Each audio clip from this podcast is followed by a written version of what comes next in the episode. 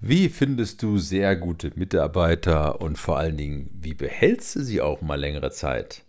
Darum geht es in diesem Podcast.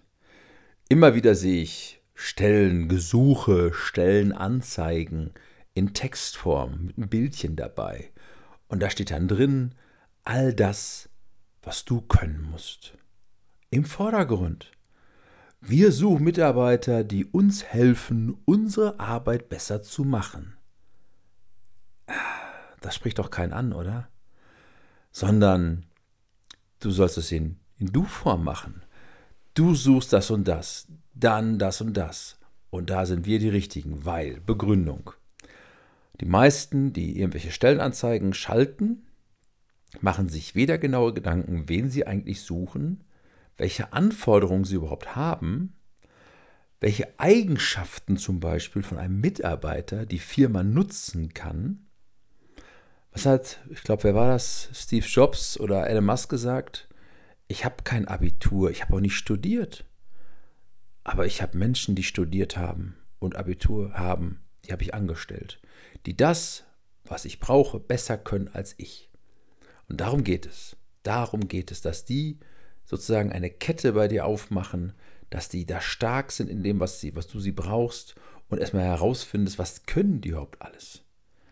Das wird häufig nicht genutzt. Das ist leider so. Die sollen alle irgendeinen Job machen. Es gibt keine fünftige Stellenbeschreibung, es gibt keine fünftige Einarbeitung, eher so ein Schulterklopfen. Naja, hier, der Stefan ist schon länger da, der hilft dir da. Und dann, ah, Unterlagen brauchen wir auch noch. Und dann gibt es keine richtige Liste, keinen Einarbeitungsplan. Du hast noch kein Notebook, keinen Computerzugang. Wenn du anfängst, kannst du erstmal irgendwas anderes machen. Und so weiter. Das ist ganz stark verbreitet. Und oft ist es, glaube ich, nur einfach nur so ein, so, ein, so ein Spruch, wir suchen Mitarbeiter.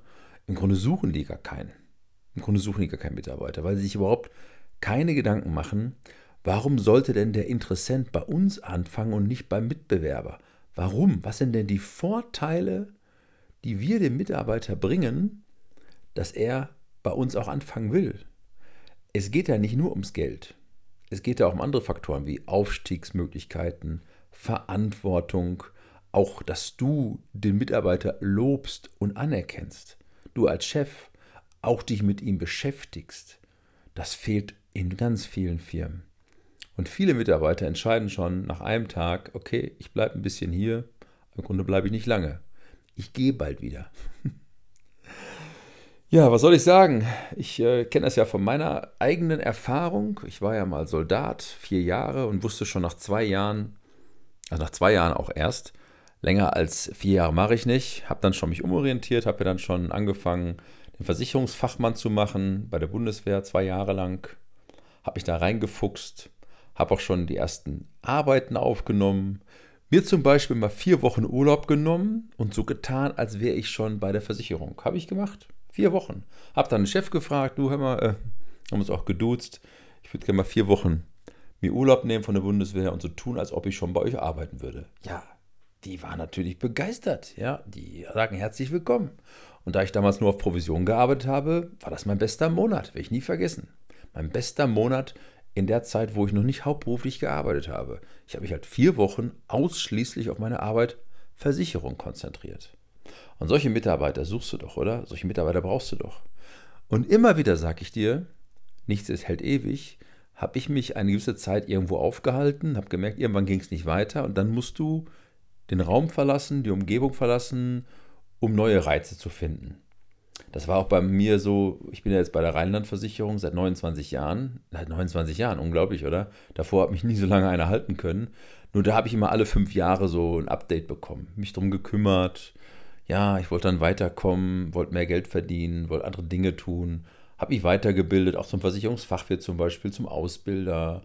Habe dann nebenbei noch Seminare besucht, die auch übernommen wurden, also auch finanziell wurde ich unterstützt. Und das war gut, deswegen bin ich so lange da. Und jetzt, ja, nächstes Jahr, 30 Jahre und du weißt, alle fünf Jahre passiert das bei mir. Ich bin jetzt schon dran. Da geht es jetzt um den nächsten Sprung. Ich mache ja nicht nur Versicherung, ich mache auch andere Dinge. Coaching, Training, ja. Aber nicht bei der Versicherung. Das ist unglaublich, oder?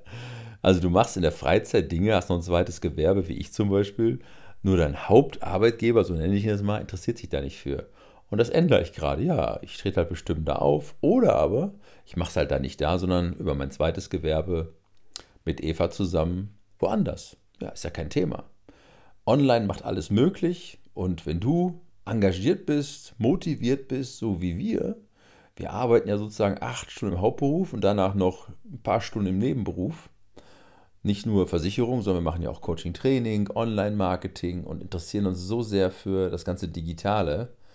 Solche Mitarbeiter wünsche ich mir und solche Mitarbeiter sollte sich jeder wünschen, nur wie ich das sage, auch meine Firma, wo ich arbeite, interessiert sich da momentan überhaupt nicht dafür, weil die gar nicht wissen, was wir tun. Die verstehen das gar nicht, was wir tun. Und wie die das nutzen könnten für ihre Firma, verstehen die auch nicht. Aber ich weiß, der eine oder andere hört diesen Podcast auch von der Rheinlandversicherung, für die ich ja hauptberuflich fest an, nicht angestellt bin, sondern fest arbeite als Selbstständiger.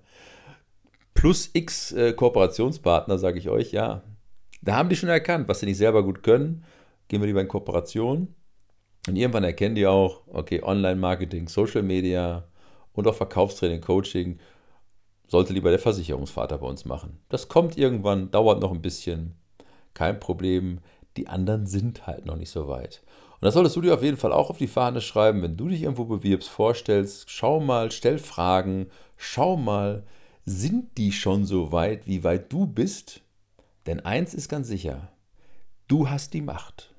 Gib die Macht niemals ab. Kennst du vielleicht vom Freundeskreis, wenn du im Freundeskreis unterwegs bist und dann sagt einer, hey, da vorne ist mein Chef und du sagst, äh, der kleine Dicke da. ja, du hast die Macht. Du, du gib die Macht nicht ab. Egal wer vor dir steht, nur weil er irgendwie eine andere Position hat oder länger dabei ist oder eine andere Gehaltsklasse ist. Nein, du hast die Macht. Die Macht über deine Arbeitskraft, über dein Leben. Gib sie nicht ab. Und wenn du merkst, du passt da nicht mehr hin, da draußen, die Welt ist so groß, dann such dir einen anderen Arbeitgeber, mach dich selbstständig, mach ein eigenes Ding. Suchst du dabei Hilfe, melde dich gern bei mir, ich freue mich.